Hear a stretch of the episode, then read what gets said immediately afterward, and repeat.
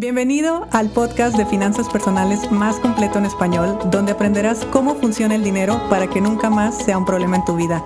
Mi nombre es Idalia González y estoy feliz de que estés aquí. Buen día a todos, hoy es viernes y vamos a platicar acerca de preguntas y respuestas. El día de ayer les dejé en mis historias tanto de Instagram como de Facebook una cajita para que me dejaran sus dudas, alguna pregunta que tengan que de repente quisieran que se las contestara. Y vamos por la primera. ¿Cómo saber cuánto cobrar mi servicio si es fuera de la ciudad? Bueno, cuando nosotros tenemos un servicio en particular, pues el precio lo consideramos mm, con muchos factores y uno de los factores es cuánto tiempo me lleva hacerlo. Es cuánto tiempo me lleva hacerlo, es el grado de dificultad, es el grado de especialidad, es lo que yo quiero cobrar, por supuesto. Y por ahí ese tipo de factores que hacen que nosotros terminemos poniendo un precio en específico. Impuestos, quizá algún gasto operativo, bueno, todo este rollo se toma en cuenta al momento de poner un precio. Y cuando nosotros, cuando nos piden un servicio fuera de la ciudad o fuera del lugar donde radicamos, en realidad necesitamos considerar no solamente el tiempo que vamos a estar en los traslados, porque a veces dices, bueno, pues no pasa nada. Yo, por ejemplo, que en muchas ocasiones voy a otra ciudad, bueno, la verdad es que hace más de un año que no lo hago, pero cuando yo iba a dar conferencias o iba a dar talleres a otras ciudades, el tema del traslado para mí no era tanto show, porque yo tengo una computadora, internet y sigo trabajando. Me refiero a que yo no detenía mi trabajo si iba a otras ciudades. Entonces ahí yo podía jugar un poquito con eso. Pero en este caso, por ejemplo, sé que la persona que me lo pregunta se dedica al rollo de maquillajes, peinados y belleza en general. Entonces considera el tiempo que vas a pues que vas a tomar para ir y venir al lugar donde vas a ir a poner a, hacer el servicio y aparte eh, considera el trabajo que no vas a estar haciendo aquí en tu ciudad me refiero a que si tal vez ibas a maquillar a tres personas ese día y, o en ese lapso de tiempo, pero te contratan fuera, pues necesitas considerar eso, necesitas considerar no solamente pues el, los viáticos, si lo quieres ver así, porque hay personas que solamente cobran los viáticos y ya, sino que también hay dinero que estás dejando de perder, por lo tanto de una u otra forma se necesita compensar. No te preocupes por si es caro, por si es barato, no te preocupes por el precio que tú tengas, no te preocupes por eso. ¿Quién es tu cliente ideal? Te lo va a comprar. ¿Quién quiere que tú la arregles, que tú la maquilles, que trabajar contigo es una persona dispuesta a invertir en ti? Entonces, tú tranquila, simplemente toma en cuenta es, en eso que el factor tiempo es importante y el factor lo que puedes dejar de ganar por ir a ese evento. Entonces, a veces caemos en las conclusiones de que tomar trabajos que en ocasiones están fuera de la ciudad o en ocasiones nos va a llevar más tiempo del requerido, pues ni siquiera es negocio porque estaríamos dejando de ganar aquí en la ciudad donde estamos. Es un poquito de poner en la balanza eh, pues tus gastos, tus tiempos, todo y ahora sí que tomar la decisión que mejor te convenga. Bueno, vamos a la segunda pregunta. ¿Cómo encontrar mi propósito de vida si aún no logro acomodar mis finanzas? Me encantó esta pregunta porque parece que estamos hablando de lo mismo, pero en realidad son peras y son manzanas. Digamos que encontrar mi propósito de vida son peras y las finanzas personales son manzanas. No podemos revolverlas. Una cosa es una cosa y otra cosa es otra cosa.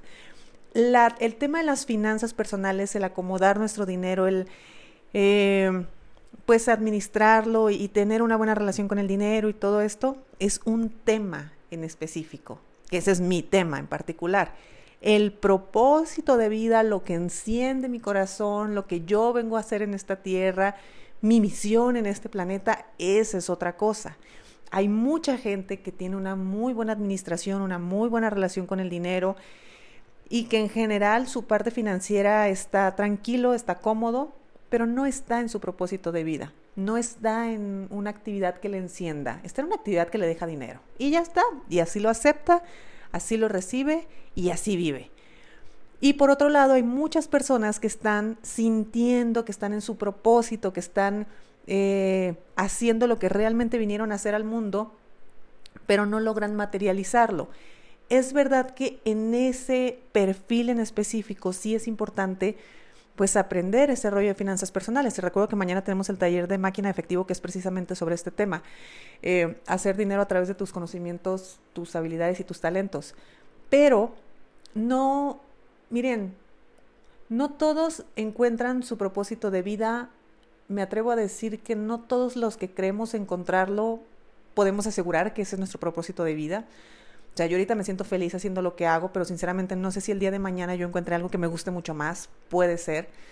Así que, más allá de pensar o de obligarnos a estos, estas ondas que parece que se pusieron de moda de que viven tu propósito y todo esto, es, a ver, tranquilo, vamos primero viendo, acomodando el tema del dinero y después vamos acomodando la onda del, del trabajo o de la actividad o del propósito que yo tengo. Miren, en el tema de producir dinero, que este sí es un tema mío, el tema de producir dinero, digo que sí es mío porque hay muchos coaches que se dedican exclusivamente a propósitos de vida y estas cosas. Yo sinceramente no, yo les puedo dar mil ideas basado en sus talentos, pero eh, pues para mí es algo muy interno, muy íntimo este rollo de encontrar el propósito de vida. Una cosa es que una persona realice una actividad y otra cosa es que con esa actividad realmente se gane el dinero suficiente de forma fácil y de forma rápida y de forma natural. Yo sí creo, porque he tenido muchos trabajos, he tenido muchas actividades con las cuales produzco dinero, yo sí creo que hasta que uno está realmente alineado con lo que está sintiendo, lo que está pensando, lo que está haciendo, la parte económica se va solucionando pero se va solucionando también porque voy adquiriendo un conocimiento financiero, también porque voy adquiriendo una administración, también porque estoy aprendiendo a gestionar mis deudas, también porque estoy haciendo esas cosas. Pero definitivamente yo jamás en mi vida me sentí tan plena en actividad ni tan abundante en temas económicos hasta el día de hoy que todo fluye de forma mucho más natural porque siento que estoy alineada. Ahora, cuando yo estaba en las empresas, la verdad es que a mí me iba bien. Me refiero a que yo sí tenía puestos directivos y sí tenía sueldos que con los que me pude haber quedado ahí toda la vida y me hubiera ido muy bien, hubiera estado muy feliz, pero nunca este nivel de estar alineada, alineada con lo que yo quiero, ¿no? Con lo que yo estoy sintiendo. Entonces, eh, para la persona que me hizo esta pregunta, tú relájate, llegará. Ahora sí que yo sé por los cientos, de verdad, cientos de alumnos que he tenido, que la asociación que tenemos a lo que estudiamos, a lo que hicimos en la universidad o lo que hemos trabajado toda la vida es muy, muy, muy grande y realmente creemos que es muy difícil producir dinero de otra forma. Entonces, si nosotros, no sé, si yo me hice médico, si pasé 10 años estudiando medicina y luego mi especialidad y todo, y de repente descubrir que lo mío, lo mío era la mercadotecnia, pues ahí hay un shock, internamente hay un shock. Entonces, esa persona muy probablemente no se atreva a dar un paso por el tiempo que le dedicó, por todo lo que incluye los años de estudio. Entonces, a veces solamente es cuestión de estar dispuestos a recibir, de estar dispuestos a ver y a darnos la oportunidad de probar nuevas cosas. Yo llegué al mundo de las finanzas personales porque yo era un desastre con mis finanzas personales. Yo estaba en una empresa, yo trabajaba, tenía mi empleo, tenía mi oficina, tenía mi horario, era una godines feliz y mi sueldo la verdad es que me alcanzaba, mi sueldo me hacía feliz. Yo podía hacer muchas cosas con mi sueldo.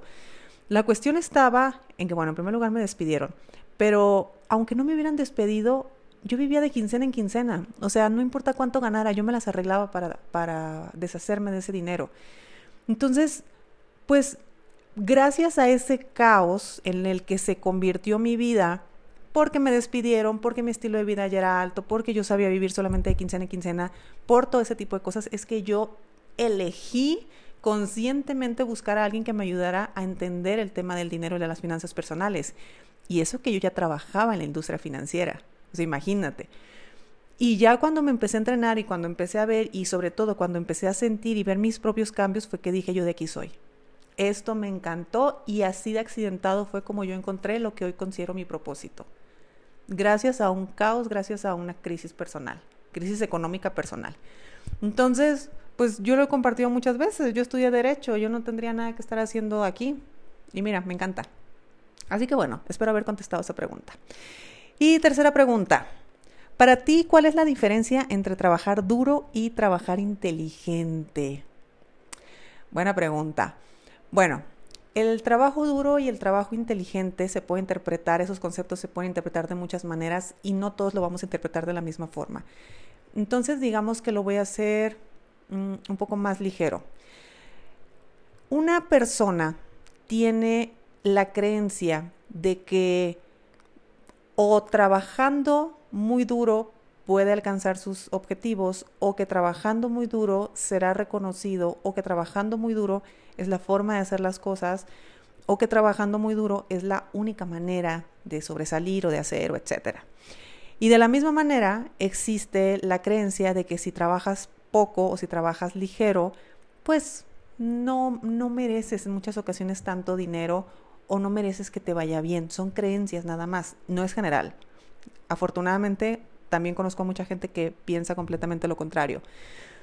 Pero esto sí me indica que cuando tú crees que estás trabajando duro, eh, crees que por sistema te van a llegar las cosas. De hecho, un amigo mío, me acuerdo que él mencionaba mucho la frase hacer para merecer.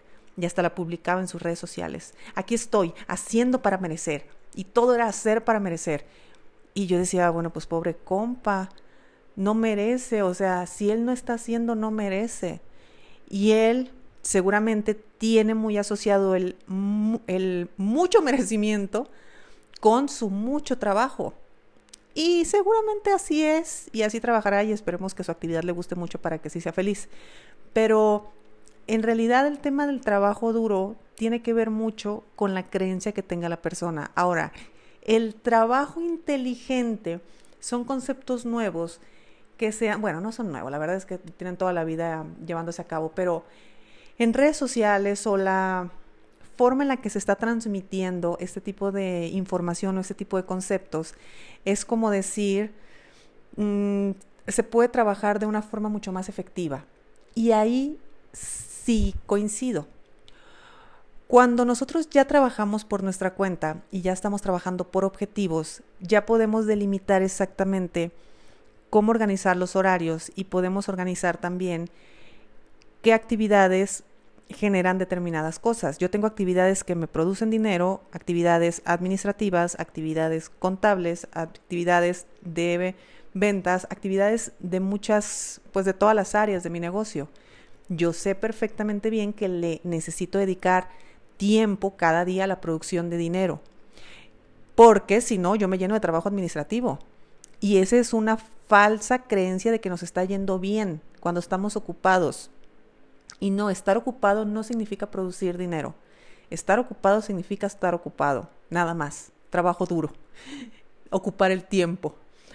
Y el trabajo inteligente, al cual pues para mí es un trabajo simplemente más simplificado, es poder obtener lo que tú realmente quieres, o sea, tu objetivo final, en el plazo o de la forma que tú eliges tenerlo. Te lo voy a poner con un ejemplo. No es lo mismo que yo me gane mil dólares entrando a trabajar a las 8 de la mañana, saliendo a las 6 de la tarde, meterme al tráfico porque yo vivo en una ciudad grande, llegar a mi casa como a las 7 muy cansada y a las 8 de la noche ya querer dormirme y no tener vida social ni nada. ¿Por qué? Porque la mañana me tengo que levantar muy temprano, tengo que ir a trabajar y bueno, al menos de lunes a viernes, de lunes a sábado, así es.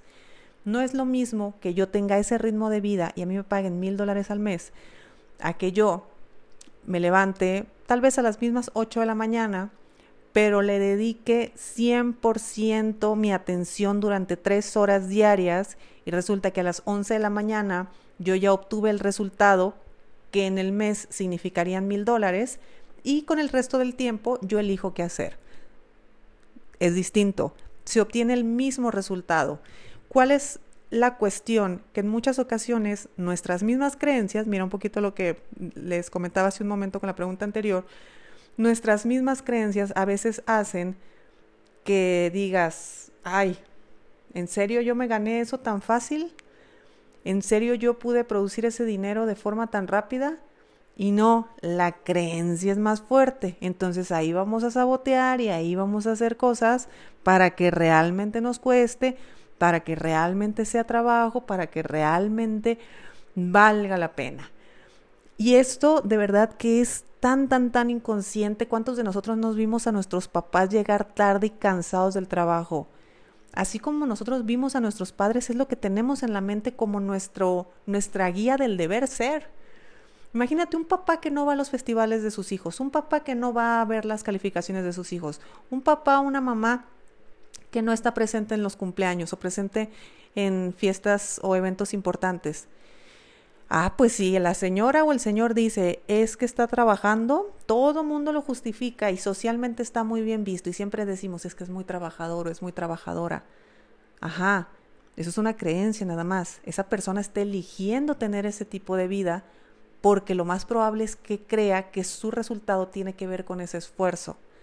Entonces, vuelvo a la pregunta, trabajo duro, trabajo inteligente, trabajo ligero, trabajo fácil, trabajo como le quieran llamar, tiene que ver con el concepto que ustedes tengan en su mente. Entonces, de forma consciente, consciente me refiero a yo entiendo, comprendo, me doy cuenta lo que yo considero que debo de hacer para ganar dinero y ahora voy a poner toda mi atención en empezar a hacerlo en menos tiempo, o voy a empezar a hacerlo en menos esfuerzo, o voy a empezar a hacerlo de forma distinta. Te va a costar mucho trabajo, pero puede ser que lo logres. Oye, yo lo logré, que yo tenía muchísimos años siendo godines. Pues ahora sí que cualquiera lo puede lograr. Entonces, es como cada quien elija. Trabajar inteligente no es mejor que trabajar duro, porque si una mente está feliz trabajando duro, pues déjala trabajando duro. Si una mente se está contando la historia de que es trabaja de forma muy inteligente porque solamente trabaja cinco días al mes, pues perfecto, déjalo con esa idea. Aquí lo importante es que cada quien esté a gusto, que cada quien esté contento con lo que está haciendo.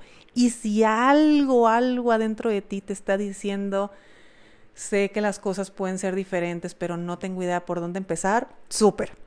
Porque si abriste esa pequeña posibilidad, sí tenemos oportunidad de poder empezar a hacer cambios o de poder empezar a ver alternativas. Aquí lo importante es no casarnos con una sola idea, que no casarnos con una sola creencia, incluso identificar que estamos operando nuestra forma de trabajo desde una creencia. Así que bueno, estas fueron las tres preguntas que elegí para el día de hoy. La verdad es que me extendí bastante. Así que ya no contesto las demás, las contestaré la próxima semana. Deseo que tengas un muy buen fin de semana y nos escuchamos el próximo lunes.